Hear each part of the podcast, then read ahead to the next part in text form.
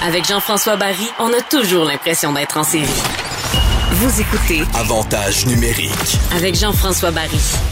C'est le repêchage NFL en fin de semaine, vous le savez. Là, au moment où on se parle, la ronde 1 a été euh, fait et on se prépare pour la ronde 2 et 3. On espère que le Québécois Benjamin Saint-Just va sortir.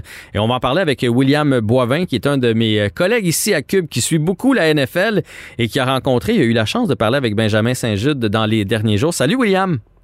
Yes, salut Jean-François, ça va bien? Ben oui, ça va bien. On suit ça, donc c'est pas peut-être deuxième ronde, troisième, maximum quatrième ronde dans le cas de Benjamin Saint-Just, qui est déjà un exploit, mais il y a un parcours quand même atypique.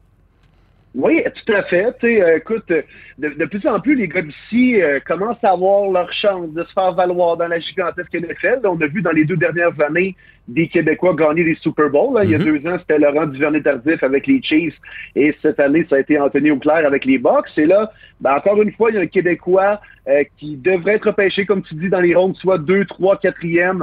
Euh, c'est un petit gars de Rosemère qui a commencé à jouer euh, ses, ses premiers pas sur un terrain de football de la province. Et puis, c'est ça, il y a un parcours assez spécial, justement. Il n'a pas joué son football universitaire ici au Québec, au Canada, justement, comme l'a fait Laurent et Anthony Auclair. Donc, après son parcours collégial avec les Spartiates du Vieux-Montréal, euh, lui, il avait, euh, il voulait percer le niveau NCAA, le niveau universitaire américain. C'est pas évident pour un. Québécois d'aller là-bas et d'essayer de se, se trouver une place. Donc, finalement, il débarque une fin de semaine au Michigan, Jean-François. Euh, ses parents, ses parents cherchaient une maison dans le coin, puis lui, il s'inscrit un genre de mini-camp de football qui regroupait un peu les meilleurs joueurs de la région.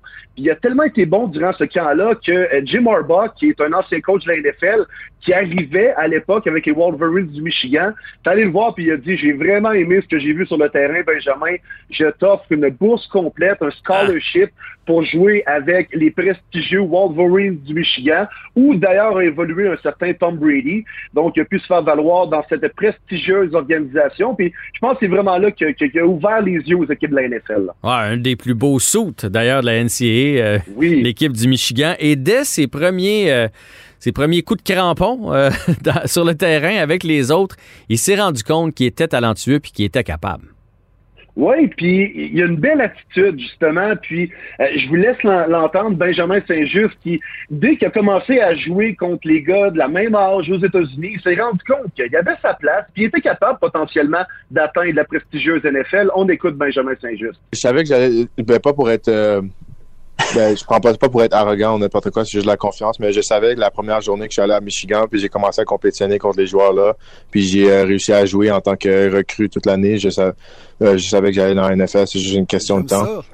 Donc, euh, donc, euh, ouais, j'ai toujours eu cette confiance-là parce que je pense que si, euh, en, en tout cas, moi je me dis toujours si, si tu crois pas en tes talents, il y, a- pas grand monde qui va croire en toi, tu vois. hein. Tu crois en toi en premier.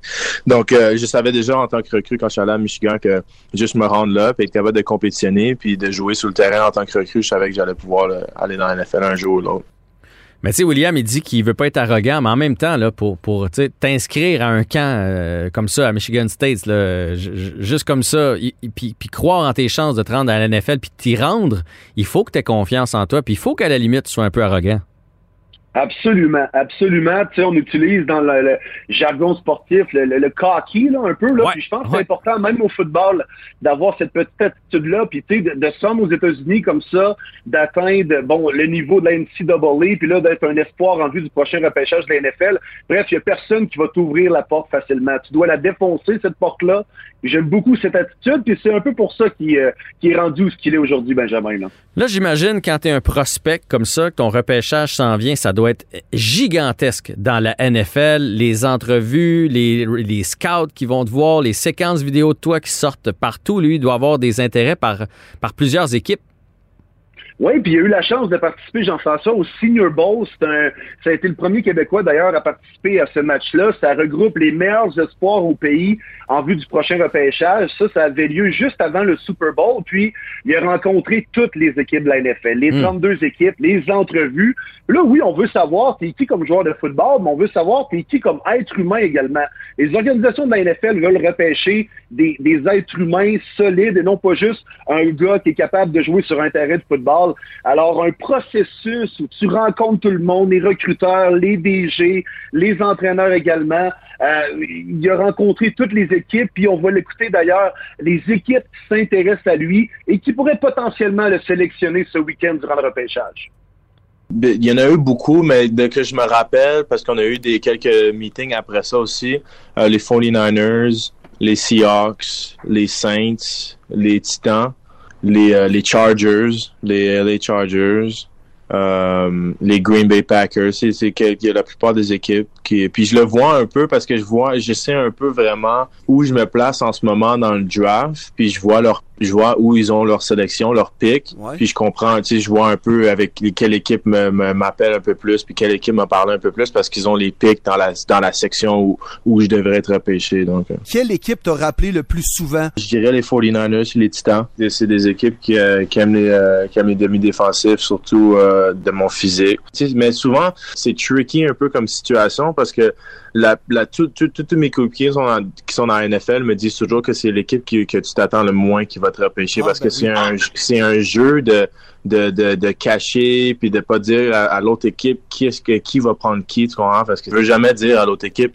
quel joueur qui est vraiment bon quel joueur tu vas sélectionner parce qu'ils vont le sélectionner avant toi donc souvent c'est l'équipe que tu sais j'ai- j'ai jamais parlé. J'ai parlé une fois au Senior Bowl j'ai jamais parlé après. Ils vont ils vont ils vont me sélectionner. Je dis ah je m'attendais même pas à ça. Donc j'ai vraiment aucune idée vraiment. C'est juste des meetings que j'ai fait avec eux mais j'ai j'ai aucune idée qui va me repêcher. Euh, n'importe quelle équipe qui me qui me repêche je vais être je vais être très content. Je me je me base pas vraiment sur la- les mock drafts avec l'information que j'ai la plupart des mock drafts c'est comme troisième ronde Ah ben écoute, ça doit être excitant pour lui, puis euh, ça devait être excitant pour toi parce qu'il donne pas d'entrevue de la semaine. Fait que toi, t'as réussi à y parler, c'est cool ça. Oui, à l'approche du repêchage, euh, c'est un gars qui, qui aime bien également pouvoir parler euh, aux gens d'ici. Puis, euh, tu sais, sont un peu moins connus peut-être que les joueurs de hockey. Puis, c'est sûr qu'il n'y a pas eu un parcours comme Laurent Duvernay-Tardif ou comme Anthony Auclair. Mais retenez ce nom-là. Benjamin Saint-Just va avoir une belle carrière dans la NFL, selon moi. Il va être ce week-end le premier Québécois repêché depuis Laurent Duvernay-Tardif en 2014. Et également le premier à être repêché aussitôt dans le repêchage de la NFL depuis Chimanga Biakabutuka, qui avait Mhm. été choisi huitième au total en 96 après une, euh, un prolifique parcours avec les Wolverines du Michigan. Moi, je l'ai eu du premier coup, je me suis pas trompé dans son nom. Alors euh, non, euh, Benjamin Saint-Just, là, retenez ce nom-là. Moi, je pense que c'est un gars qui va faire pas mal d'écho dans les prochaines années. On va suivre ça en fin de semaine. On y souhaite euh, le meilleur repêchage. William Boivin, toujours un plaisir, puis merci pour euh, le temps et l'entrevue réalisée.